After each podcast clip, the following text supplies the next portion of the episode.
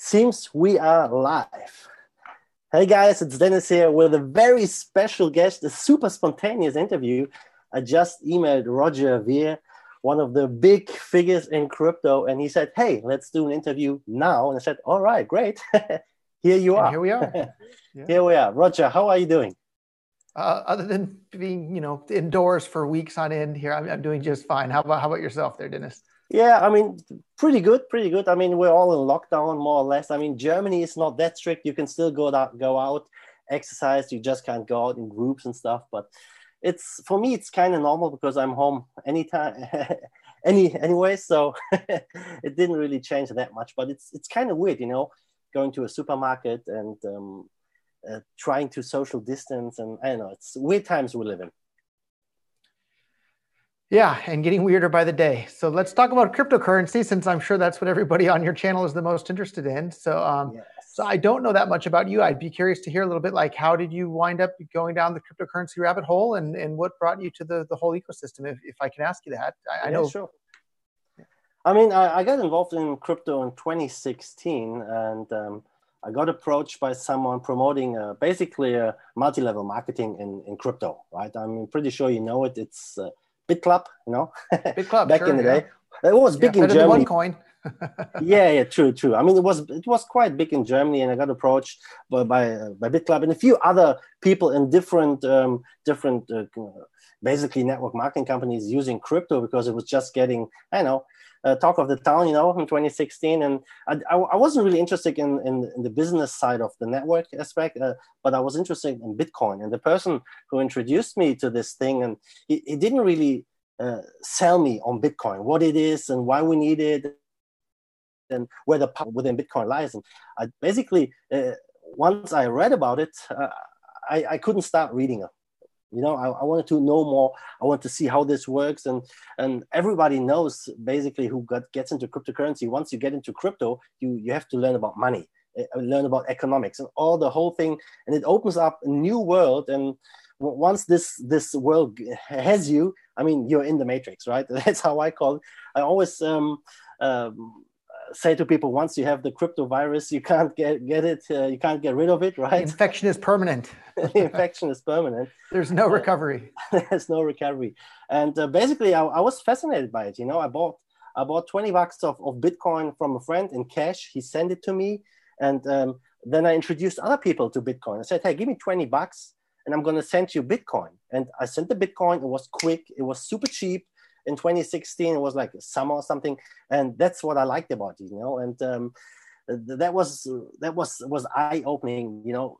When you live in a time where you can talk to anyone anyone anywhere in the world for free but you try to send money abroad uh, i know i don't know that's two different worlds and it shouldn't be that way and uh, crypto was really missing so i'm glad we, we have it now and um, that was basically my first encounter and then since then i started uh, doing a crypto show in January 2017, basically five times a week, just news, what's happening in the crypto scene. And I've done over 800, uh, 800 videos. I don't know how many. Wow. I know. so um, it, has been fun. It's been quite a journey. The first year was the best, 2017, as you might know. Everyone remembers that year. Yeah. yeah. And uh, since then, it has been downhill. Uh, but um, there are a few things which basically um, make cryptocurrency now more important than ever. You know, crypto was born 2000 in the last financial crisis, right? So now people are asking the biggest question: Is crypto really a safe haven these days? Because every crypto took a hit, and Bitcoin is leading. When Bitcoin bleeds, every other crypto is bleeding, and um, for some people, the times have changed. You know, they they I, have seen many people make huge amounts of money in 2017 and 2018. People lost money, some got out. 2019, more people got flushed out, and it seems like the, the little core is remaining, but the morale is, is really low. How, how do you see it? I think for the people that are interested in actually building the useful tools for people to use around the world, the morale is still super high. And we have amazing tools that make it so any, you know, any physical shop can start accepting Bitcoin Cash payments in like 30 seconds using the Bitcoin Cash Register app. We built local.bitcoin.com so anybody can buy or sell Bitcoin Cash with anyone anywhere in the world with no KYC in any amount for any payment method. Like that's a really big deal. Uh, we had launched mint.bitcoin.com where you can uh, make your own token in like 20 seconds. And then you can send and receive your token anywhere in the world instantly, basically for free. And then I was, you know, taking a break uh, recently, and I was playing what is it? Blockchain.poker is this really cool poker website where you can play poker with people all around the world, and uh, you'll see there, there's so many people there. It's really really neat. They're using, you know, who knows? They're all they're literally people all over the world, and 24 hours a day they're playing poker for real money on there at Blockchain.poker. So it's really neat to see these things. Then, you know, in my house, almost everything I have here. I bought with you know cryptocurrency on Purse.io. I was using Bitcoin Cash over there. So like for people that are actually interested in cryptocurrency being usable as a currency, the price is just a side effect of how much utility there is out there. And so I see all this stuff that's being built all the way around the world. And so I, I just actually, uh, right, right before you and I got in a call, I was just talking with the guys uh, that are part of BRD, which is one of the early, uh, early wallets. And they just launched a, a sub company called Blockset.com that makes it super super easy for banks or you know big giant traditional financial institutions to be able to plug into the bitcoin cash blockchain and i think btc and xrp as well over there at blockset.com so they're building all the infrastructure that just make it so cryptocurrencies can just plug into like every aspect of our lives. So like yeah the price is lower than it was at the end of 2017 but the the infrastructure is being built. And I guess it's a little bit sad for BTC specifically because it's not the the king cryptocurrency that it used to be. Uh, it doesn't have the same amount of market share. But from another perspective, now like cryptocurrencies are being decentralized. Now we have you know a decentralization taking place within cryptocurrencies, and you hear uh, everybody talk about Bitcoin maximalism. Well, maximalism is the exact opposite of uh, decentralization. Maximalism is centralization. So if you want to have a decentralized ecosystem, you shouldn't be a maximalist, and we're seeing that all happen throughout all of the, the different cryptocurrencies at this point. So I think it's a really exciting time to be involved. Period. I, mean, I find it really strange and, uh, to be honest, quite sad that people uh, try to bash other currencies, other crypto projects who have a who really want to do something. You know, when I read, I mean, you are a public figure for Bitcoin Cash, and uh, as far as I can tell, you do as much as you can to to bring this thing forward, to get this adopted, to get to get it spread, and people still call you a fraud, a scam, and and I want every cryptocurrency right? to spread yeah. too. So I, I, want not just Bitcoin Cash, all of them. Yeah. The reason I talk about Bitcoin Cash the most is I think it's the one that's the most likely to have the biggest effect on bringing more economic freedom to the world and empowering individuals to not get you know washed out by the banks and you know defrauded by central banks printing more money and all this crazy stuff. So but if tomorrow if i thought it was ethereum the most i'd be shouting about ethereum every day. If i thought it was ripple i'd be shouting about that every day. If i thought it was btc i might be shouting about that. I might just retire and call it quits. So, um, yeah. but I'm, I'm, I'm in this for the to build the tools to bring the economic freedom to the entire world not to to favor one coin over another. I'm going to favor whatever coin I think has the best chance to bring more economic freedom to the world. I, I think that's that's that's a great attitude to do that. You know, because it, it doesn't uh, help cryptocurrency adoption if you bash another cryptocurrency. If you put anyone else down. I mean, in, in 2016, it felt like it's cryptocurrencies against the rest after 20 when it go, went downhill it seemed like it's crypto my crypto is better than yours and it's not us versus them anymore it's like whatever. I know there's. It seems the the community really took a hit and um, it delayed the, the the whole movement by by quite a bit. You know. I, I totally agree. The, the the social attitude of like Bitcoin maximalists against every other coin has delayed things, and then the scaling, you know, the full blocks on top of Bitcoin that uh, com. I'm sorry, on top of BTC Bitcoin, that absolutely delayed the entire worldwide adoption. I it was the first time ever in the history of cryptocurrencies. We had reverse adoption. We had companies like Microsoft and Expedia and Dell Computer that used to accept Bitcoin and then stopped because of the full blocks. And then everybody's saying, oh, Lightning Network, Lightning Network, Lightning Network. Well, here we are years and years later, and there's about 300 shops worldwide that accept uh, Lightning Network. So, like, it was far, far, far too little, too late. But uh, yeah, it's it's too late. All we can I do mean, is move forward. Yeah. Yeah, and uh, one, one thing I don't understand about Lightning is um, basically if there if Lightning would work, I mean, who would pay the miners? I mean, there's there's really no incentive anymore for the miners if if Lightning really grows huge. And um, if you look at uh, how Bitcoin is supposed to work, it's it's to grow in adoption, to grow in fees. And when you got involved, I mean, there were no fees, and that's the way. Literally to, to none. Like a lot yeah. of people don't know that, but like in, from the start of Bitcoin until maybe 2014, there were no fees whatsoever. Most transactions paid absolutely zero in fee. It's not that they paid really low fees; they paid no fee. It was absolutely free down to the last Satoshi, and you only had to pay a fee if you had moved your coins recently. But if the coins had sat for a long enough period of time, uh, you didn't have to pay any fee whatsoever. So it was basically just turning the entire initial economic model for Bitcoin that made it popular to begin with. They just completely turned that upside down uh, with Bitcoin BTC today, and it still has the Bitcoin name, but uh, people love to accuse me of like, oh, Roger's, you know, scamming people when he says that Bitcoin Cash is Bitcoin. Well, look at the economic characteristics that made Bitcoin popular to begin with and defined, you know, right there in the title of the white paper.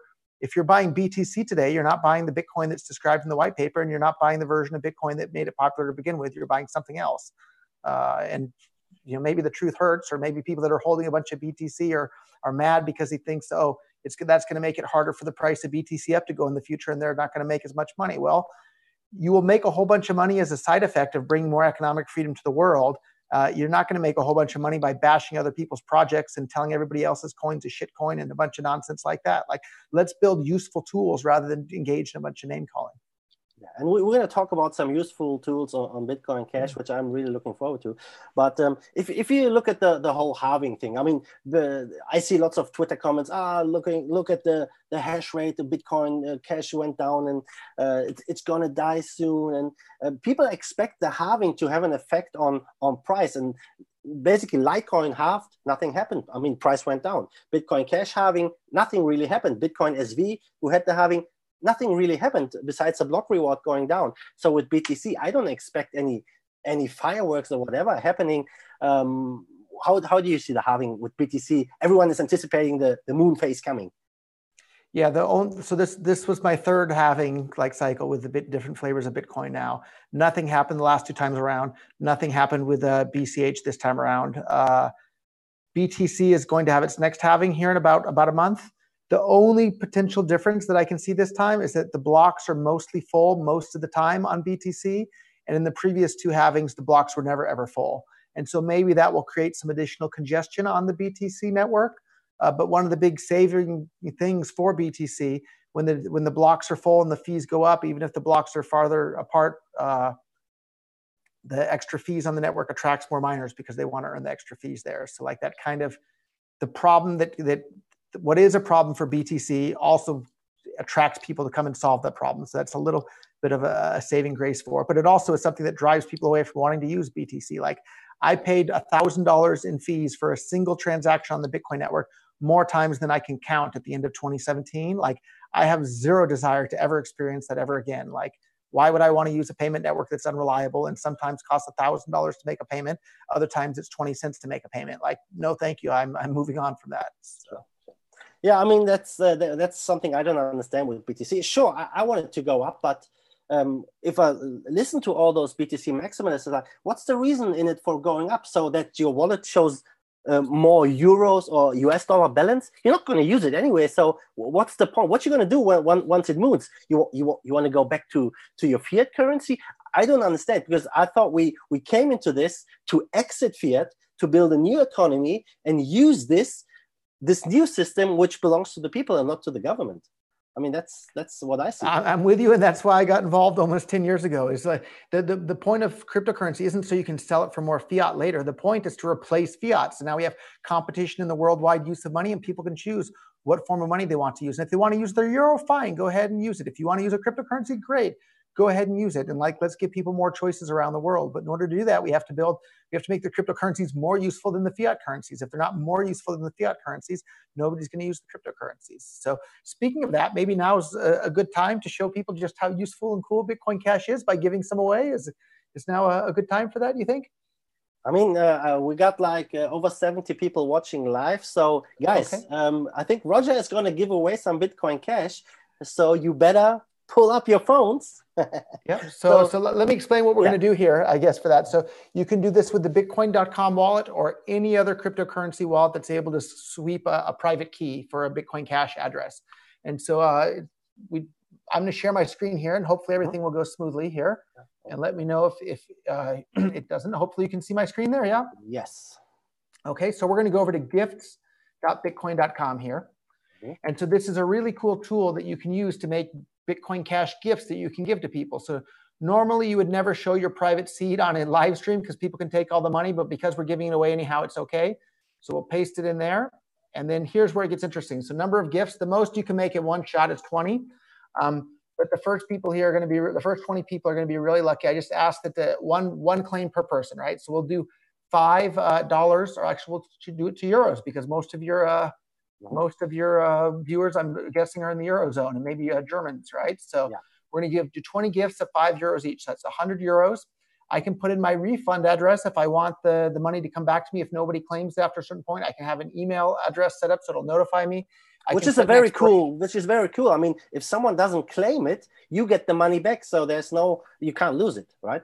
Exactly. I can't lose it. So, and so you can print these up on pieces of paper and cut them with scissors and then give them to people at restaurants or taxi drivers or anybody around town. Or I don't know if trick or treating is a thing in, in, in Europe, but like when trick or treaters come to my house uh, next year, you better believe they're going to get some candy and they're going to get some Bitcoin Cash using this tool as well. And then the really cool part though, for any trick or treaters that don't manage to claim the Bitcoin Cash within a month or three months or whatever time period I said, the Bitcoin Cash comes back to me. So I don't have anything to worry about. So for this example, we'll do, you know, 24 hours, we'll say, for example. So it's so simple. I'll hit go. And then it's uh, generating an invoice here. So here's, there's going to be 20 gifts of five euros per gift and it expires in a day from now. So here's a QR code where I'm going to fund uh, this. On my phone here, I'm opening my Bitcoin.com wallet. And I have some nice shuffled Bitcoin Cash, so it's anonymized already that I just transferred into my wallet. So you can see I'm going to send from my wallet to this page right here. So now it's been sent. Again, the fee to do that was less than a penny. And we can fast. see here are all these gifts. So anybody that's watching on the live stream here, if you have your Bitcoin.com wallet or any other wallet that can sweep a private key, just scan any of these and sweep the money right there to uh, to your own wallet, and you'll see in real time the these things will wind up being marked as uh, claimed if somebody claims one. Uh, and so if you want to do one right there as well, feel free, free to grab one. Uh, and I'll even do one here so people can see as well. Oh, there, see, somebody claimed one already. That wasn't me. Another one got claimed. Good. There's another one. So, so yeah, there they go. So I don't know if it's the same person claiming each one. Hopefully, it's a different person. All we can do is ask to the people that are watching on the live stream, like, please just make you know one claim per person. Uh, but there they are. So there's the first. Uh, the first eight have been claimed. Here's another eight. So we can let people claim those. And so again, if doing this on Bitcoin Cash, the fee is basically free. It's like a fraction of a penny. If we did this on the BTC network currently, uh, the fee would, I haven't checked it today, but maybe it's, you know, 50 cents or a dollar or something like that, which means like, let's say it's a dollar, which it oftentimes is, or a whole euro, which it oftentimes is. Mm. As somebody claims one of these, instead of it being five, instead of them receiving all five euros, they would only receive four euros. But then when they go to send their four euros, they'll only be able to send three euros of that because it'll require another euro in fees for, uh, to send it. So, and I think the YouTube live stream has maybe a 10 or 20 second delay there, but you can see someone claimed almost all of these here as well. There you go. And then we have four more down here that will let people uh, claim those as well. So this is a really, really cool thing that's possible on Bitcoin Cash. It used to be pos- possible on BTC, but it no longer is possible any, anymore. So, mm. and in fact, uh, once someone claims these four, we'll do one more uh, little session here but we'll do it for uh, an amount that we know for sure is impossible on top of BTC. So yeah. there's three left for you guys to claim there, guys. Yeah, you know what? Uh, what I like. I mean, uh, the other day I did a little uh, poker tournament on uh, blockchain.poker, and uh, the buy-in was like twenty cents or something. I mean, even that you can't do on BTC, right? oh, live stream. there we go. So we can see the current fee on Bitcoin Core is 30 cents, right? To get in the next block, the median fee is uh, 12 cents. So let's make another batch of these. So you can see all these have been claimed here. And we're going to make a whole new fresh one here. Let, let's let's let's give them away at the end of the stream, right? Okay, we'll we'll make another one that we'll give away at the end of the stream. So yeah, we'll get it ready there, so it's ready for them. So okay. so you can claim some more later. So um, people complain about the the security of of, of those uh, BTC forks. Like say Bitcoin Cash isn't as secure, Bitcoin SV isn't as secure. But um, how how does the hash rate on BCH today compare to BTC's uh, before the bull run? Uh, so the, ha the hash rate today is probably significantly more than BTC was on the bull run. Uh, and it's always that there's three different flavors of SHA-256 Bitcoin now, right? So there's BTC, BCH, and BSV they're all going to have the hash rate in proportion to the price that they have. And so if you look, there's three coins there, but if you look at GP, GPU mineable coins, there's probably a thousand coins that are mineable with GPU. And so that GPU hash rate is, can bounce back and forth between all of them. How often do one of the GPU mineable uh, coins get, you know, 51% attacked or, or, or reorg? Not very often, almost never. Like it, it has happened occasionally, but uh, it doesn't happen often at all. So I, I'm not worried about that at all with Bitcoin Cash or, or BSV or BTC at all for that matter. So uh, the hash rate's growing year after year. Uh, it's just a bunch more, you know, scary news sells on the internet. So people love to talk about, you know, scary bad news because people think, oh, oh my God, I look look at how much, you know, clicks all this Corona stuff uh, is getting. So like, yeah, the coronavirus is a problem, but the more they can make it seem like an absolutely terrifying problem, like we're all going to die, it's the end of the world, people are really going to, you know, watch the news or click on the websites to, to pay extra attention there. Whereas if you say, oh, the coronavirus is a problem, but you know, stay at home for a while, don't cough on other people, don't let other people cough on you, you're probably going to be okay. People aren't going to get all whipped up into a frenzy on that and start clicking on all that stuff. So yeah, the, the question really is, I mean, if you want to get in, into all the, this topic, we can maybe little to, uh, to, talk about that a little later. But um, I don't think it's. Uh, I think there's an agenda behind the whole thing happening, and um, the agenda if, clearly seems for governments to get more control over everybody's life and control true. every aspect of society. And they're they were you know right there ready to take over when this came out. So uh, I mean, that, that, that's, that's what, what you were alluding to. yeah. Yes. Yes. Definitely. And I mean, the other thing is. Um, we saw articles here in Germany saying cash is dirty it can you know spread the virus and um, ah, so don't use paper cash anymore don't, don't oh. use paper cash anymore. We got shops already saying we don't accept cash anymore. We help um, their cause and blah blah. And it, it it's so weird we should be setting up with bitcoin cash yeah. wallets and the bitcoin cash register app so that way you don't ever have to touch that dirty paper money. But uh, see, interesting but point. maybe governments were, were waiting for this to happen so that they could get rid of cash because governments don't like cash Sure. I mean, uh, if you look at the whole economic situation, I mean, sooner or later, the, the whole system, the current financial system is going to uh, go bust in, in some way or form. I mean, we see it already happening with, with the debt everywhere. And But um, you never know when, you know, and we have to be ready. And to be honest, um, I don't think that crypto is ready yet. Although Bitcoin no. Cash is great, or Dash, or BSV, or, or XRP, if millions of people tomorrow would would jump into crypto because fiat is failing, I don't think um, it's not ready yet. The infrastructure doesn't exist yet. Yeah, as much as we would like it to be ready, it's it's not ready yet. Unfortunately, I, I agree. So we need to hurry up and make it ready as fast as we can. So how, how can we spread adoption? I mean, one of the biggest obstacles I see today in spreading Bitcoin Cash for, for mainstream adoption is in, in, Germany at least it's taxes. How do we do it with taxes? How do we report it? GST, and th- that seems to be one of the biggest hurdles to to get normal people to accept it yeah, I don't have an easy solution for you on that. My my own solution was to uh, move to a country that doesn't have any personal uh, taxes to report. So uh, that makes it a lot easier. But obviously, that's not a solution for for everybody. And uh, so, what do you see? I guess do, there's do, two options. You can yeah. you can beg politicians and lobby politicians to change the law to allow you to use crypto, or you can just do you know like a what was it? Uh, what was the, the, Rosa Parks, right? Like the, in in America, for for those in Europe that don't know this story, it used to be the law that black people had to sit at the back of the bus, and uh, that was the law, and everybody was obeying the law, and all the black people sat at the bus until one lady, Rosa Parks, had enough courage to say, "That's a stupid law. I'm going to disobey this law. I'm going to sit at the front of the bus." And so maybe maybe there's a time and a place for that to take place with cryptocurrency. If governments say, "Oh, you're not allowed to use cryptocurrency for something or other," uh, maybe there's a time and a place for people to say that's a stupid law. We shouldn't listen to the government about that. We should use cryptocurrency because cryptocurrency is a good thing.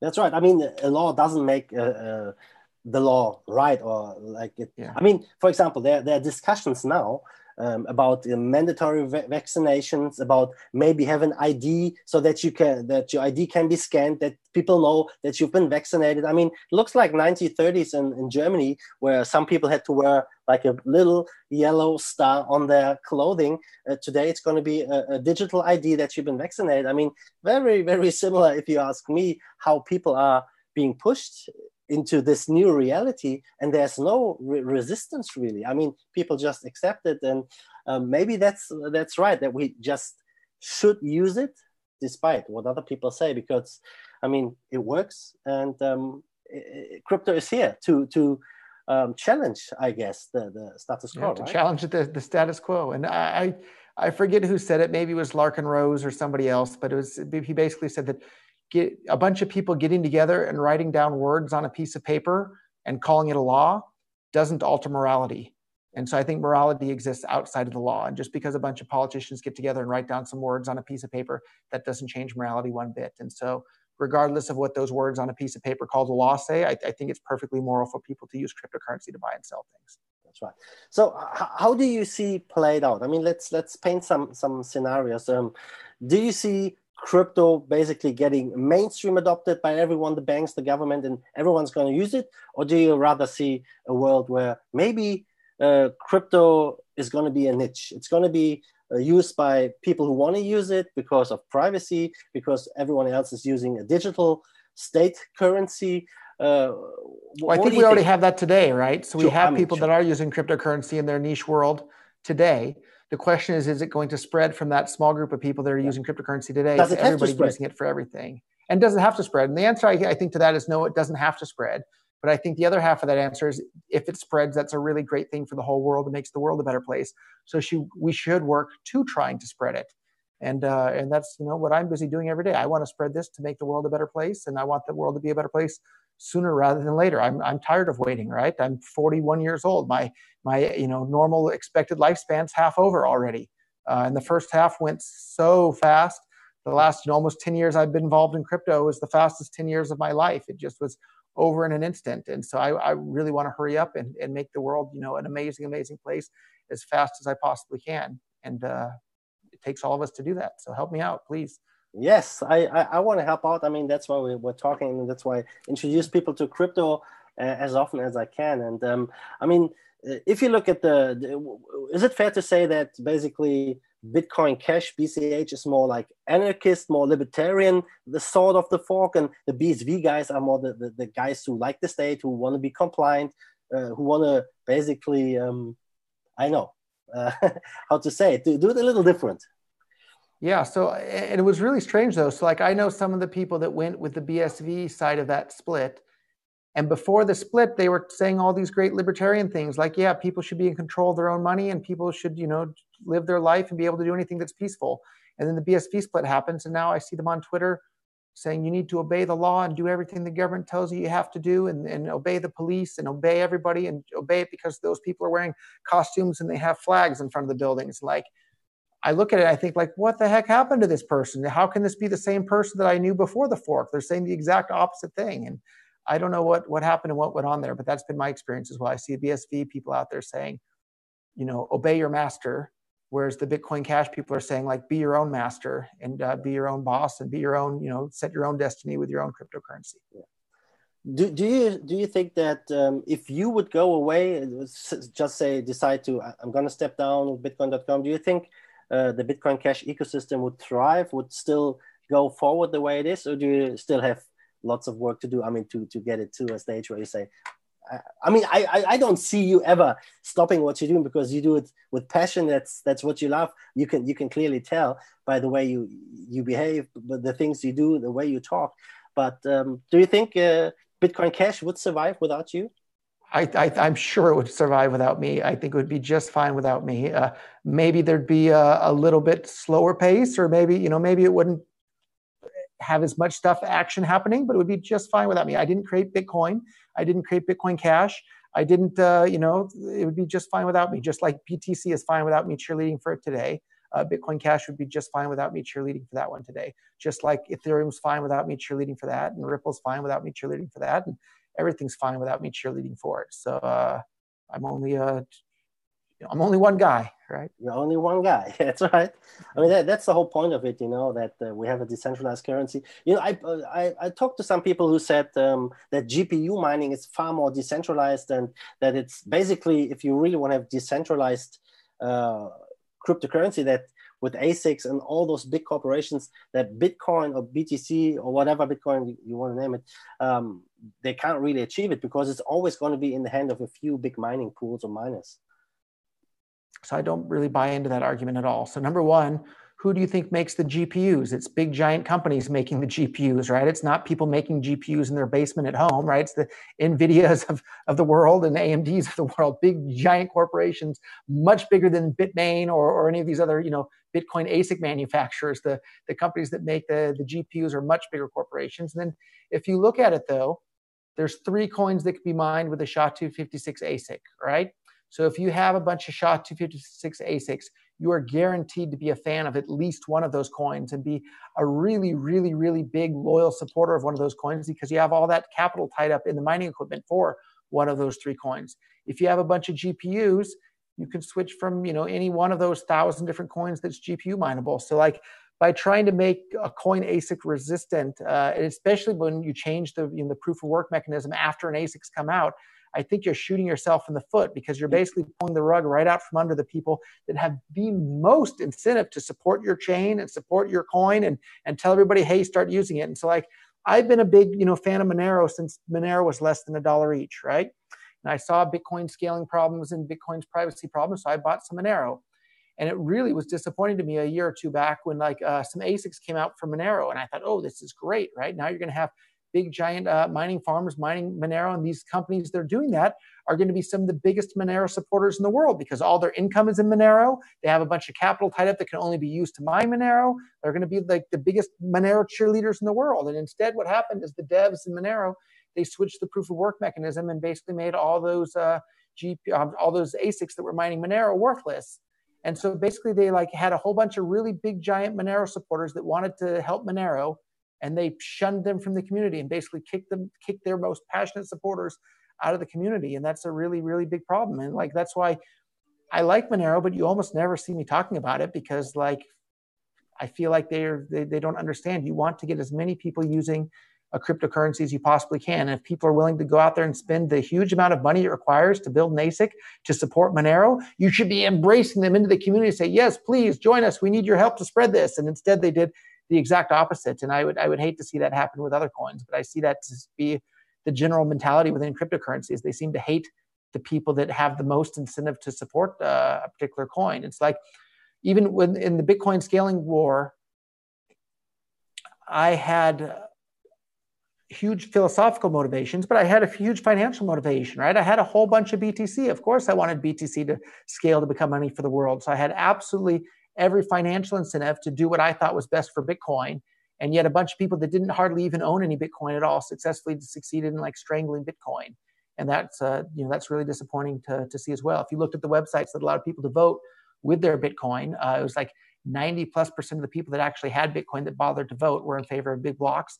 The majority of the hash rate was in favor of big blocks. Like basically the, the vast majority of the businesses that were serving customers were in favor of big blocks. Like the vast majority of the ecosystem that had any skin in the game was in favor of bigger blocks and Bitcoin being allowed to scale to be money for the world. Yet, it still didn't people, go through. yet it still didn't go through, which shows just how important incumbency is or how strong a position incumbency is. And it also shows just how effective the, the censorship was within Bitcoin. So like somebody managed to get a hold of the, the major discussion platform for Bitcoin and their censorship still going on to this very day.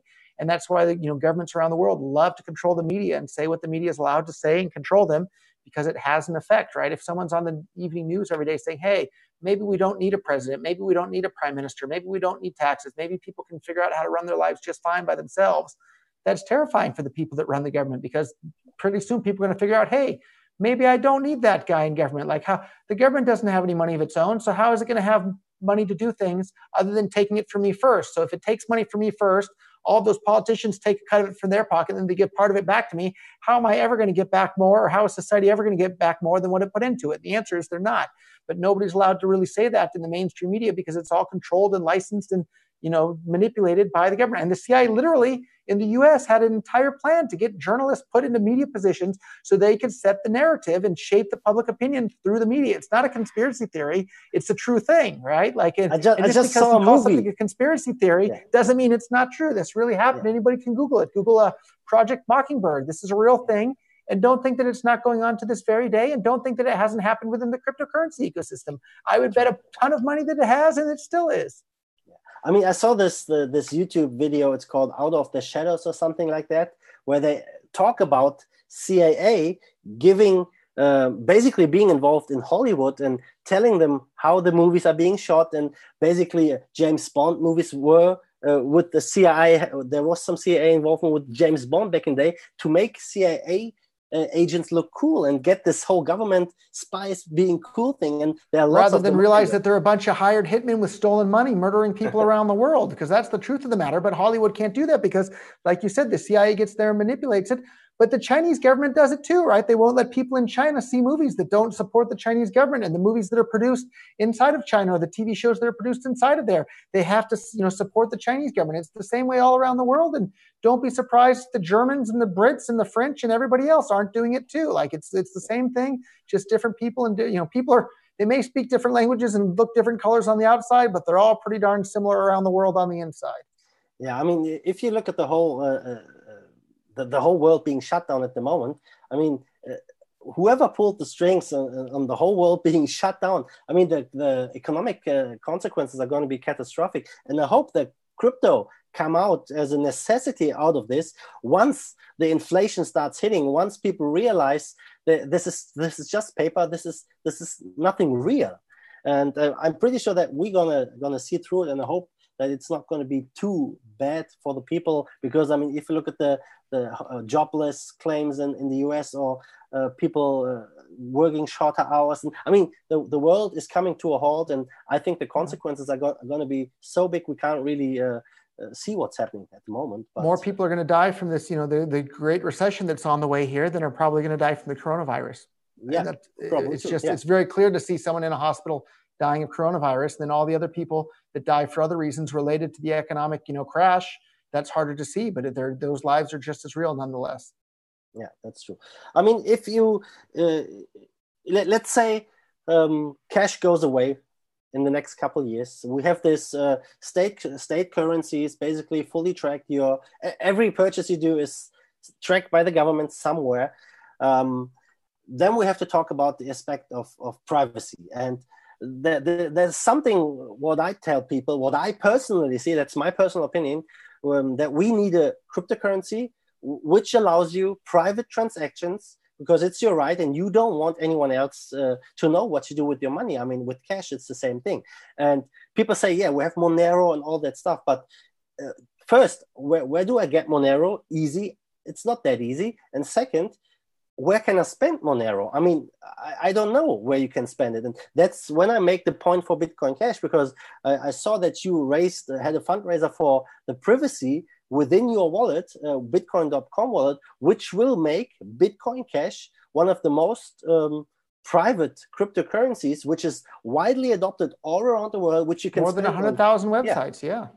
And that's something I personally see as a, as a huge, uh, huge boost for Bitcoin Cash because once people realize that that you have a you can pr- transact privately with a cryptocurrency accepted in thousands of places. I mean, you went to Slovenia. There's huge cryptocurrency adoption with Bitcoin Cash. Or the or where was the um, the conference in in was it in Townsville, Australia? You couldn't get in, right? Yeah, there's a Townsville, Australia conference as well. Yeah. So yeah, and Cash I just Shuffle, sent you a link right? for yeah. If people want privacy, you can get it right now today at cashshuffle.com and uh, you can shuffle up your Bitcoin Cash right now today. Like you, this isn't something you have to wait for. This is something you can do today on your desktop. And we're busy building that into the Bitcoin.com mobile wallet. So soon you'll be able to do it from your phone here as well. So. And there, there's one argument saying uh, you shouldn't use um, those shuffle tools because you are just mixing your good coins with the dirty criminal coins, and they're going to track you. And um, you, Isn't that seen... the same as anytime you spend cash at a store? The change they give you back might be like dirty, dirty cash. Yeah. Like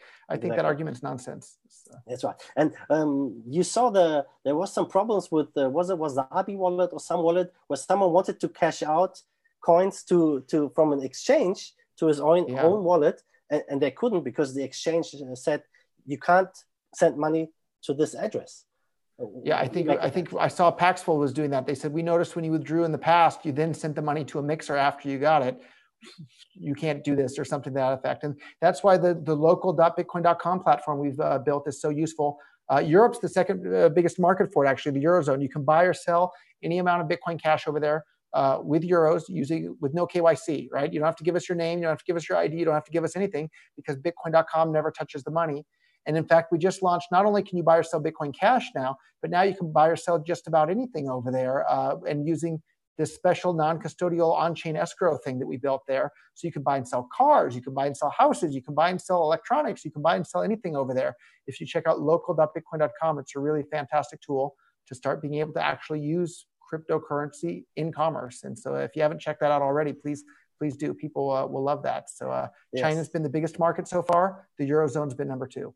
Okay, I mean. Uh, all you do at bitcoin.com with, with all the things like uh, local.bitcoin.com, I mean, we had LocalBitcoins.com, which now wants KYC and all the stuff Bitcoin was supposed to do, I see now being realized on Bitcoin Cash. And people who are late to the party, they just buy the narrative. It's digital gold. But um, if you look at gold, gold is rallying now and Bitcoin is not. And most likely, we haven't seen the, the bottom yet. I don't know how, how the next week's going to play out, but the, the, the numbers don't look good. And I don't think this crisis is over. I'm pretty sure that uh, um, the what, what's the all the, the big companies, they're going to take a, much bigger hit. And maybe, maybe cryptos are going to go down further. Yeah. So yeah. It, digital gold, I'm not sure. It's 10 years old. Can you call it digital gold? Um, I don't know. I, would rather have something which I can use because once government decides cash is whatever, you can't use cash, your Bitcoin are just sitting there and you, can't do anything with it. And I don't want to ever be in a position like that, right? I'm, you're preaching to the choir with me. So. yeah, true, true. So, um, what's uh, what's uh, what's the next step for for Bitcoin.com? I mean, well, what's the next? Oh no, before before we go into that, let's let's talk about not only the Bitcoin Cash privacy. How, how do you see other privacy coins? Do you think um, privacy coin is is a growing market, or you think regulators going to say we're going to shut them down? You can't list Monero or Dash like in Japan or Korea. I think. Do you yeah, think regulators going to? I think or both, right? Do you think privacy coins going to grow because of this, or do you think they're going to basically say, okay, that's it? So I used to be of the opinion, and, and I still think that this is true just from a purely like monetary characteristic aspect. Like the best money is the money that's the most fungible. And so from that perspective, like I thought Monero was awesome because every transaction is private all the time, all day, every day. Like Zano is another private coin, totally awesome because it's totally private all the time. Uh, Zcash and Zcoin are the next step up. They can be private sometimes optionally. Uh, and then there are things like, you know, Bitcoin didn't have any privacy. Like everybody thought it was private to begin with. And then a bunch of companies like Chainalysis and whatnot came out. And now people realize that Bitcoin isn't private at all. And so I used to think Monero, that's the best. You know, something like a Zcash or a is the second best. And then like something like a Bitcoin or a Bitcoin Cash with no cash shuffle or any of that sort of stuff is, is the least good. Um, but I've changed my opinion on that. And the reason why is because we've seen governments like Japan, like Korea, and lots of others ban all the privacy coins. They're not allowed to trade Monero or Zcash or, or Dash even on a bunch of these different countries' exchanges because the politicians have said so. And I think the politicians are wrong, and I think they're being tyrants for doing so. But if you look at it from a purely strategic standpoint, something like Bitcoin Cash is awesome because you can tell all the regulators, no, no, no, the train is com- the chain is completely transparent. You can audit every transaction and see every single transaction on the blockchain. This is totally transparent. And then a layer above that, everybody can use Cash Shuffle or Cash Fusion to make their transactions private. So, like the governments won't be able to ban something like Bitcoin Cash as easily as they can ban Monero uh, because it's not private at the protocol level is private a layer above. And so from the, at this point, I think a better strategy is to have the privacy tools be a layer above the, the, the, protocol level so that governments have a much, much harder time coming up with an excuse as to why to ban the coin as a whole. Maybe they'll just try and ban people using the privacy tools rather than ban, uh, ban uh, the, the, coin overall, which is exactly what they've done to Monero, but they haven't done to Bitcoin Cash, even though with Cash Fusion, Bitcoin Cash's privacy is right there in the same ballpark as uh, Monero. So there's literally uh, more potential combinations of how you shuffled up your coins than there are atoms in the entire universe right? So like that's a really really really big number. So bitcoin cash using using cash fusion is, is plenty uh, private. And we just uh, we just paid for a full security audit to be done on that as well. And we'll release that as soon as that's out as well. So well, what's your time frame? A couple weeks couple months uh, I'd have to check the contract and see when they're due to start. I think it's a two week audit process and then maybe another week for them to write the report or something like that. So maybe a month from now, but I, am not sure what day the audit starts. I just know we signed the contract. So ba- basically, once that's finished, the audit is finished, you're going to integrate uh, default privacy into the bitcoin.com wallet, which is the second most downloaded wallet in the world, right? Right. Second most downloaded mobile wallet in the entire world. Blockchain.com is number one. Bitcoin.com is number two. And we're going to have it, the privacy mode uh, turned on by default in the Bitcoin.com wallet. So everybody's transaction will be private all the time by default. And if for some reason someone wants to turn that off, they can go in and disable it. But uh, not too many people are going to intentionally want to turn that off, I don't think how's that going to work? So basically, it's turned on. You receive coins before you receive them. They're, they're just going to be mixed. No, no, no. So the way Cash Fusion works is it takes a bunch of your inputs and a bunch of other people's inputs and then combines them all together into a bunch of different outputs that are all different sizes. And so there's just so many different numbers and so many different combinations that anybody looking at the coins that went in, you have more than the potential number of atoms in the entire universe ways or possibilities of the way they came out. So you have basically no correlation whatsoever to the coins out versus the coins in. And uh, that'll be turned on by default. So your wallet will just, you know, shuffle up your coins just like that or fuse yeah. your coins. I, I, mean, if I personally, if I think about it, I, I'm, I'm pretty sure that the use of Bitcoin Cash because of that feature is, is going to skyrocket. I mean, that's what I see. I mean, yes. So right now, Bitcoin Cash is faster, cheaper, and more reliable than BTC. Soon it's going to be faster, cheaper, more reliable, and totally private, which BTC doesn't have. Has basically no privacy on the BTC chain uh, right now. So like that's going to be another big, big, giant selling point. And then these tokens on top of Bitcoin Cash. Tether should launch any day now on top of the Bitcoin Cash network. In fact, I don't know if it's the real Tether token, but I saw somebody minted up a bunch of Tether tokens on Bitcoin Cash that they're calling Tether and linking to the Tether official website. I don't know. It might be a fake token, so watch out. But somebody made them out there, and it's interesting. And uh, but Tether has announced directly that they are they are uh, launching Tether on top of uh, Bitcoin Cash SLP. So that's a big deal as well. So uh, so lo- lots whole, of stuff. All happening. these pieces of the ecosystem are coming together, and I think it's just going to be a little bit of time until the public wakes up and realizes, oh. Bitcoin Cash is way better than that thing that everyone's calling Bitcoin right now, even though Bitcoin has a bigger market cap. And it's like you know Wayne get Wayne Gretzky said it in regards to hockey. He says you don't skate to where the puck is now, you skate to where the puck is going to be. Well, the same is true when it comes to investing in cryptocurrencies, right? If you want to invest in cryptocurrencies, you invest your money now where the capital is going to be in the future. And that very clearly is the the, cho- the chains that have the most usefulness and the chain that's pretty clear to seem like it's going to have the most usefulness in the future is Bitcoin Cash with this giant network effect of over 100,000 websites accepting it, a super passionate user base around the world, super strong privacy coming to the Bitcoin.com wallet, the strong brand of Bitcoin.com.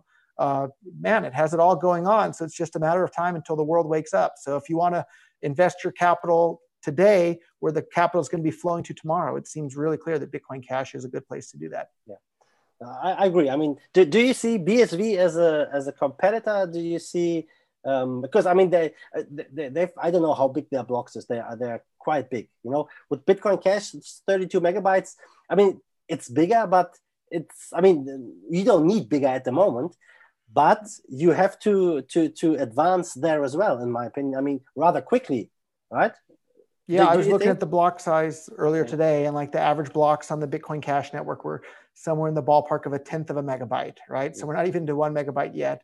And the I don't pay much attention to BSV at all. The main reason I don't pay much attention to them at all is because the main thing I I see from them, like the, my main interactions, I'll see some BSV accounts on Twitter saying different things, and basically all I hear them saying is, "Obey the government, obey the government." And like for me, like if your entire thing is like, "Hey, let's build a decentralized, censorship-resistant platform so we can all obey the government," you've missed the entire point of cryptocurrency. The entire point of cryptocurrency is to put people in charge of their own cryptocurrency and make it by intentional technological design, make cryptocurrencies impervious to the, the laws that the politicians try to pass in regards to them. So, like, if your whole mantra is obey the government, what do you need a cryptocurrency for? I think the BSV guys should just go back to using, you know, dollars and euros and yen. Well, if you want to obey the government with everything, just go use your PayPal and credit card again.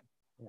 That's right. I mean, why use cryptocurrency? You should spend your bad money and keep your bitcoins, right? You never touch it. That's the BTC maximalist uh, stance, yeah. right?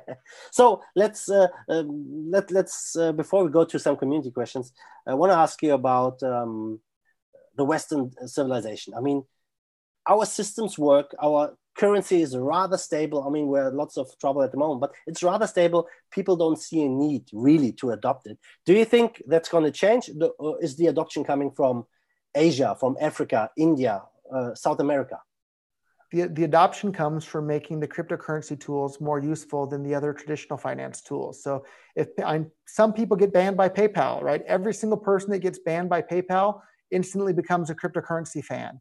Some people get banned from being able to accept Visa or MasterCard at their business. Every single person that gets banned from being able to accept Visa or MasterCard instantly becomes interested in cryptocurrency. So the more difficult the traditional financial systems become to use, the more attractive cryptocurrencies uh, become. But it's our job as cryptocurrency fans to build all these technological tools to make it even easier and more useful for people to use these cryptocurrencies so that like if my you know aunt gets her PayPal account shut down for whatever silly reason, she'll be able to use cryptocurrency safely and not have her money stolen and not have you know bad things happen to her cryptocurrency. But like we have to make it easy for them. So like you know here's here's a, ledger wallet or, or uh, yeah ledger wallet. My aunt's not going to use this. Yeah like my uncle's not going to use this. Uh, my grandma and grandpa aren't going to use this. Like even for me it's a pain to use this thing. Um, and I, I, rarely use use this thing anyhow. I was goofing around with it earlier today. Uh, and then speaking of that, the ledger manager, like the, the balance that reports in there is wrong. It can't even add properly. So uh, uh, we're not there yet, right? And like the ledger is supposed to be one of the best hardware wallets out there in the entire world. And like their app doesn't even count right. Like uh, we have a long ways to go still is the short answer. So, but if we want people to start using it, we have to we have to build those tools. We need the ledger app to count properly. We need the Bitcoin.com wallet to work smoothly.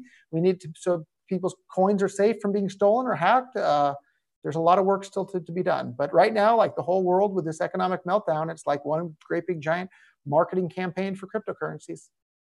That's right. That's right. I mean, you see it the same way. I mean, I still expect lower prices, but once this whole crisis uh, uh, is over, more or less, I hope it's it's uh, not taking too long. That crypto is going to emerge as as the new technology because people they they sooner or later they will see what government really is what they do, they take away him because of this uh, yeah, virus, whatever.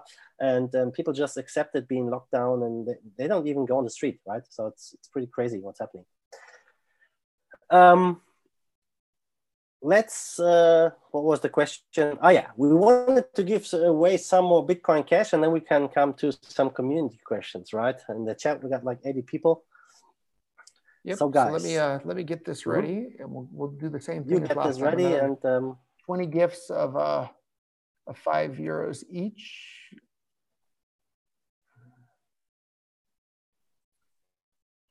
Leute, schreibt mal in den Chat eure Fragen yeah, rein. I'll, I'll, I'll share nice questions in the chat.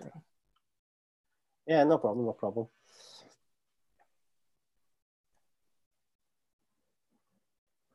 And for anybody that wants to go and do like the blockchain analytics or spying on this too, you'll see that the, the coins that are coming uh, from all these gifts came from a, a cash shuffle transaction. So it'll be uh, it'll be really hard for for anybody to track down where they came from. So here we go. If people are ready for some more uh, free wait, Bitcoin cash. Ready? There they come. Okay, look. get your phones out. There they are. Yeah. and there will be claims. And again, we just ask, you know, what claim, only one claim per person, please. Uh, we want to spread this to the whole world. We don't want one person yeah. to, to claim them all there. So that's awesome, Roger. Thank you very much uh, for for that, so people can see the power of Bitcoin My Cash. Pleasure. I mean, it, it's super fast. You know, I mean, uh, the other day I, I uh, played blockchain poker. I, I sent money, or uh, it's just in an instant, and you can use it. You can start playing and no waiting and um, it's pretty awesome. I think there's still uh, some work to be done for the zero confirmation or instant transactions to, to be more secure. I guess that's coming sooner or later, but it's working now. And people always say it's insecure, but you can't double spend it easily as on BTC, where you have the replace by fee. So um, I, I can always tell people try it for yourself before you before you uh, just repeat stuff you've read on the internet from other people and just try it for yourself and uh, see what and you think like. for yourself. Yeah, try yeah, and think. think for yourself. So. Yeah. So, um, what do you think is? I mean, for adoption, I guess people need to earn cryptocurrency because if you have to buy it, it feels like an investment. You don't want to spend it because it appreciates in value. You live off cryptocurrency because you earn cryptocurrency. Uh, so you want adoption, and that, that's what I want too, right? So, what are the best ways for people to earn Bitcoin or Bitcoin Cash? What are the best ways? What do you suggest? Yeah, there's another great company called uh, I think Bitwage, uh, where you can, with your existing employer that pays you with fiat, you can set it up. They give you a special bank account, and you tell the employer, okay, I want my direct deposit part of it to go to this address and then uh, this account, and they'll convert it right into Bitcoin Cash for you. So anybody with working with any normal job right now, you can automatically uh, have part of your your salary converted into Bitcoin Cash for you right there using Bitwage as that company. So you can go and sign up for that. Uh, right now, it's not really any extra work for your existing employer. So that's a fantastic way. If you own a business, start offering to pay your employees in cryptocurrency, right? So uh, that's uh, a really great deal. So you can see we just uh, gave away another hundred bucks worth of uh, of Bitcoin Cash there. They claimed them all just like that. And it takes a little while for someone to claim it because I think YouTube has like a 15 or 20 second sure. delay yeah. with the live stream. But we saw, you know, we put it up there and waited and then boom, boom, boom, people claimed them. So, so you, you, can accept Bitcoin Cash in, in your business. You maybe talk to owners, uh, get them to accept Bitcoin Cash. Uh, there are yeah. sites like fiverr.com for Bitcoin Cash or something like that. Yep. And can... local.bitcoin.com, we're going to build out like gig stuff too, where like, you know, okay. the person that wants you to do whatever work, you, they prove that they have the Bitcoin Cash to pay you. It's already been locked into the smart contract escrow. So we'll see all sorts of things uh, like that uh, coming and getting more and more traction uh, around the world. Yeah. So. Roger, you, are clearly a scam because you want people to use this currency. I mean, why, why, why do you want people to use it? Just let them sit it in the wallet and not use it. I mean, that's the whole point. yeah, that's. I think you've missed the whole point. If you think the point of cryptocurrency is just let it sit and never use it ever, the entire point is for currency to be usable as a currency. Yeah. So, so let, let's go in the last couple of minutes we have here to the to some questions from the community.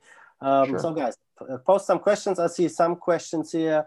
Um, is BCH decentralized with milestones every 10 blocks? What's the reason? Checkpoints, I guess they mean, right?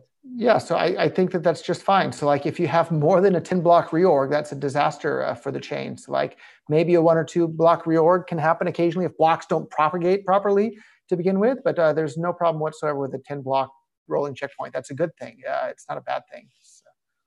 Then there's a question Do you think companies bring their shares to the BCH blockchain to distribute dividends? I mean, that's a great use case, right?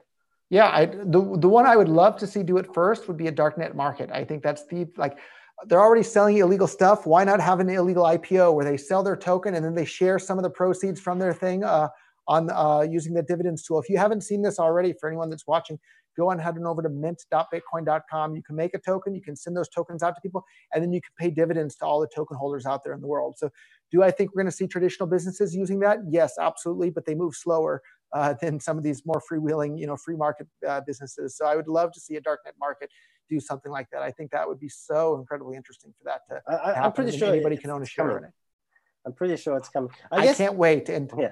if, if, someone listening is affiliated with the darknet market, like I'm not. So, but uh, if you guys have an IPO on the Bitcoin Cash blockchain and use it to pay out dividends, like I'll be talking about it on my YouTube channel and tweeting about it to my 600,000 followers. And uh, I'll be, you know, telling everybody I can about it because I think it'll be one of the most interesting things around.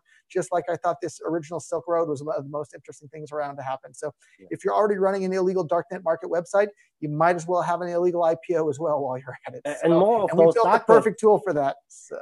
And more of those darknet markets are um, integrating Bitcoin Cash these days, right? Yeah, it's the only cryptocurrency that came out, you know, fairly recently to have been integrated into darknet markets. They used to all be BTC. A couple of them added uh, Monero or Litecoin that have been around for years, and then Bitcoin Cash is the only recent currency. Like there's no there's no darknet markets accepting Ethereum or Dash or any of these other ones. It's only uh, Bitcoin Cash is the only recent one, which I think just shows how incredibly strong uh, Bitcoin Cash's network effect is and getting stronger. So. so another question is, how much can BCH scale long term on chain? Do you think there's a limit? Yeah, no, it can scale to be usable as money for the every single person on the entire planet. In fact, that was the very first thing when I heard about Bitcoin in 2011. I thought, well, can this scale? Can people actually use this? And uh, there was a you, you, if you go on the Internet Archive on the Wayback Machine, there you can pull up Bitcoin.org, and they had an FAQ from like 2011 or 2012, and it goes over the exact math as to how Bitcoin could scale on chain for everybody in the entire planet to be using it as money for just about every transaction. And uh, Bitcoin Cash clearly can do that. BTC has decided not to. There's no reason BTC couldn't have done that. They just simply uh, decided not to be money for the world and to pivot the entire project and then call people who wanted Bitcoin to actually be what it was supposed to be originally and was planned to be originally. They call those people the scammers. So, uh, but that's a whole other topic. But I may, if you if you go on YouTube and, and search can Bitcoin scale to be money for the world or something like that? I made a video where I actually go on that old uh, FAQ page from Bitcoin.org in like 2011 or 12, and I go over all the exact math how Bitcoin can become money for the world and scale on chain. Bitcoin Cash clearly can. Uh, BTC has chosen not to. So. And you, you just, I mean, the, the way you guys handle this, it's just like grow with the demand. I mean, BSV says let's go as big as fast as possible. You, you say, okay, let's let's scale it up as it gets used more and more. Yeah, I, I say the market should set the the the price for the block space, so the miners can decide what price they want to charge for space within their blocks, and then people can decide what what they're willing to pay for there. So yeah, that's right. All right, let's see. I mean, I'm pretty confident uh, that uh, there's enough room to grow, and I mean, you see. Technology. I want to see a darknet market do an IPO. Like that for me, that would just be one of the most interesting things to have happened this decade. So yeah, then um, honest opinion about BTC. Does it go to 20,000 again in 2020? it might. In 2020, yeah. So like the year's a third over. Yeah. Might it might. I don't know. But like BTC, I think has just become this tool for speculators to speculate on the future speculation of other speculators. Bitcoin Cash is building the tools to make it peer-to-peer electronic cash for the entire world. So for me, it's very clear which one of those two has a long-term uh, higher price potential, and it's the one that could potentially be used by everybody in the entire world for every payment, not the one that's just trying to convince, hey, you should buy this too because other people are going to buy it later, and then after they buy it later, you can sell yours for more money. Like that's the whole marketing uh, tool for BTC at this point. And for me, that's not interesting or something I want to participate in. That's right. Another question is someone asking me if I have been paid by you for this video because I'm a fan of Bitcoin Cash, guys. I haven't been paid. I just love Bitcoin Cash because it's it's great. It's a great currency, right? It works. And yeah. um, I also I, I think we bumped into each other in, in Mexico once before. Yes, uh, and then this is the first time since then. I think we've uh, we've yeah. had any any communication. I think so. That's right. That's right. I mean, I mean, I, am a fan of Dash. Right, Dash is uh, yeah. super fast, uh, super cheap, and it's digital cash. Like that's that was the entire point of Bitcoin to begin with. So I'm a I'm a Dash, I'm a fan of anything that works. Right, and Dash works pretty well. So it just has such a way smaller network effect than Bitcoin Cash. That's the that's the only it's not a bad thing. It's just only it's it's like a, oh that's a disappointing thing about Dash. Like if Dash had a bigger network effect than Bitcoin Cash, uh, you know I'd be out there you know pounding the drum for for for for Dash and digital cash. Who can who doesn't like digital cash? That's great. Yeah, but to be honest, I mean, if you talk to people on the street, like everyday guys, uh, have you heard of Bitcoin? Yeah, I heard about it. Haven't heard, have you heard of, of Dash? No. no, no, they don't. They, so that, Even if have you heard of Ethereum? No. Like that's right. The, the Bitcoin brand is so so powerful. So someone is asking, um, what happens when people die with BTC in their accounts over time? Lost BTC will be a problem. Do you think that's going to be a problem? People losing? No, that's a good thing for everybody that's still alive, right? So it, that reduces the supply of BTC, and like everything, the price is set by supply and demand. So if the supply of Bitcoin has become less because somebody died and didn't tell anybody their private keys, uh, that's good for everybody else because there's uh, the, there's less Bitcoin around, so the price goes up. So no, that's not a problem. That's a good thing for all the people that are alive. So uh, okay, that's uh, that's right. So that's another question. Would you still recommend investment in St. Kitts and Nevis passport in the future? yeah, and it depends on what country you're a citizen of. But I'm, you know, I'm, I can see the beautiful St. Kitts beach out the window here. Uh, St. Kitts is great. You can pay for the entire thing in Bitcoin Cash. If you're interested in that, you can send me an email, roger at bitcoin.com. Uh, I've been through the process. I can help you uh, through the process yourself. Uh, it's nice to have a backup plan, right? You should absolutely have a backup plan. Like I'm sure you know nobody you know living in Germany in, in the late 1930s thought that the German government was going to go crazy. It was one of the you know the most governments held in one of the most high esteem of any government in the world at the time. And then look look what happened. It went crazy. And don't think that that sort of thing can't happen again in your country. And it happens you know all the time throughout history. It's good to have a backup plan. Uh, it's good to have a backup plan. And but having a second passport is an important part of that backup plan there, there there's a worldwide I, I don't know worldwide but in europe uh, it seems like more and more everyday people are just fed up with politics fed up with the government. It seems like politics they, they don't make decisions for the people but against the people. That's for me how it feels and i see it and hopefully more people are going to see it and uh, use tools I like share that feeling too right? yeah so um, then another question, is digital private identity possible on BCH? Microsoft is doing it on BTC ID 2020. I don't know. so I don't know too much about Microsoft's plan, but we shouldn't underestimate Microsoft's uh, network effect, right? Microsoft is one behemoth of a company, but maybe the people at Microsoft will be smart and figure out, oh, BTC is intentionally strangled its scalability. Maybe they should start looking at other chains like Bitcoin Cash, where we welcome people using it. Uh, I know you have uh, Civic, right, which is Vinny Lingham's uh, digital identity on the blockchain there too. So like that's another example of that. There's more and more out there, and so uh, if you think something is useful go, uh, and doesn't exist yet, go out there and, and build it for people. Didn't Vinny uh, also get sued in in this uh, class action lawsuit? Wasn't he part of that? He might have been. I Craig and Calvin are busy suing everybody, so it's really a, really a shame. They're suing me. They're suing Vitalik. They're suing everybody. So. Yeah, Craig has a few ongoing court cases. I mean, everyone is waiting. BSV community, everyone is waiting. I mean, do, do you know the story? How, how what it's going to no, happen? No, tell me. Um, basically, lots of people are waiting um, for the halving, and bit, and they hope that Craig is going to dump all the BTC, so the price goes down. Every miner switches, and BTC dies. right? I, I don't think Craig has the coins. So yeah. that's my thought. So. Yeah, I, I don't know. I mean, I don't uh, I don't really care. I find it in- interesting, and I, I like BSV from a uh, how you call from some of the things they say. I really like the lawsuits and the patent trolling. I, yeah. I want nothing to do with. So. Sure, that's right. I mean, they, they they push the envelope. I mean, they really try to go big and fast and do cool things. Uh, they build cool apps, but as you say, there are some things, and the community uh, in BSV is is a little different. You know, they are they, they like to bash other people, but enough of that, right? yeah. So everyone has their own coin. Everyone can do what they want, and uh, it would That's be the great. the market. It would be great if 2020 brings the crypto community back together into into a new spirit where we can move forward as a community and really show the, the, the power we have um, to the world and uh, show them that we don't need your stuff we can build our own stuff with our own rules and and it's gonna be fine right? And that's that's the future i'm fighting for because i don't want to yeah because i don't want to live in a world where uh, where we don't have cash where the government knows everything about you and um, it doesn't look too good at the moment worldwide.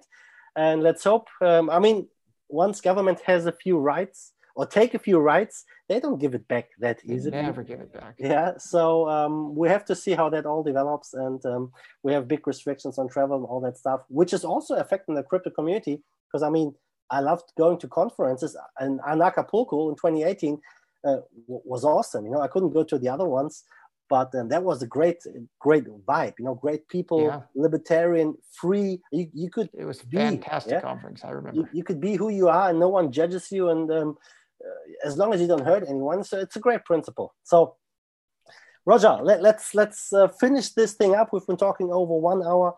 Um, what what do you want to say? How how do you want to finish this interview? What, what do you want to tell the people in Germany? I, I, guess I'll close. Like, if you want to help spread peer-to-peer electronic cash for the world, probably the best thing you can do to help do that is go uh, head on over to local.bitcoin.com. If you have some junk in your house that you don't need anymore, uh, you know, one man's garbage is another man's treasure go and list it for sale on local.bitcoin.com. Start using it like a, like an eBay kind of. Uh, or go and post an ad over there to buy or sell cryptocurrency, even if there's a big spread on there. Make the spread big enough so it's worth your time to do that. But that adds more liquidity, so it makes it easier for people around the world to buy or sell in and out of Bitcoin Cash from their other methods there. So, and then set up a friend with a Bitcoin Cash wallet. Show them how it works. If you have a friend who owns a business or a coffee shop or a restaurant, show them the Bitcoin Cash Register app. Get them set up. Show them how to use Purse.io and save 20% on Amazon.de. It's just a really fantastic uh, tool for everybody. Like if we want people to use cryptocurrencies, uh, we have to start using it ourselves. So start using it in your life every chance you have, and try and get those of you that you uh, know and care about around you to start using it as well. And so all, if all of us together start doing that, we'll start making some good progress. Yeah, that's awesome. Roger, thank you very much. One thing I, I want to say um, that um, I guess some people in the community uh, think isn't the best tactics always bashing other cryptos. And I see you always no. putting BTC in a bad light. Uh, why, why keep talking about BTC? Why not focus entirely on Bitcoin Cash? Well, why don't just leave that behind and let them be? I mean, they, they, they have the project. Lightning is going to solve all the problems. So let them do it and focus on, on the own thing. I mean, I've, I've heard that argument quite a few. I would, I, I personally would suggest that's that's the way to go because I'm not interested in, in the project I'm not interested in. But if you keep talking about it, you always keep push the focus onto that back again, right? Yep, that's probably that's probably pretty good advice. Uh, I guess the problem with that for me personally is like Bitcoin got hijacked, and uh, Bitcoin, you know, was I was really emotionally attached to that because it was the first cryptocurrency. I worked really, really hard to spread that to the world, and now all the hard work that people like myself did is being used to promote something that isn't what we were even promoting to begin with. And so all these people that are buying BTC today, thinking that it's Bitcoin, those are the people that are being scammed. Those are the people that are being tricked. Uh, and it's, so it's really frustrating for me from that standpoint. But uh, at some point, hopefully, I'll get over that and I'll just be able to talk about all the amazing ways in which Bitcoin Cash is uh, amazing. Uh, and BTC, hopefully, I won't even have to mention that one anymore. Uh, we will see. I mean, if it works out, great. I mean, if we have a coin which works for everyone, awesome. Um, that, that's basically what, what we all want, right? We want a workable, uh, usable cryptocurrency which which is widely adopted. And if it's not Bitcoin Cash, hopefully that's fine too, one, right? right? I'll promote yeah. anything that works as cash. So. so, guys, that's that's it. Roger, thank you very much for being here in uh, my pleasure, Dennis. Channel. Thank you too. And um, I hope to talk to you again sometime soon and uh, see how we can spread the Bitcoin Cash adoption in Germany because I don't think it's been adopted that much. I can tell you one thing for to finish. Um, we had a few Bitcoin ATMs. They all got shut down because of the regulation in Germany. But if you wanted to cash out Bitcoin from the ATM, it took you an hour to, to wait for the confirmation. Bitcoin Cash was quicker. I mean, Dash was the quickest though. But um, uh, there you can see. I mean, who waits an hour for the money, right? Nobody wants to wait. And check out check out maps.bitcoin.com. You can see all the local places near you that are accepting Bitcoin Cash right now today. And if you need something that they're selling, go and buy it from them. Like uh, anytime you need to buy something online, try and find a website that takes Bitcoin Cash and, and use that as well. So that's how we can spread it. So. That's right. Okay, guys. Thank you very Thanks, much.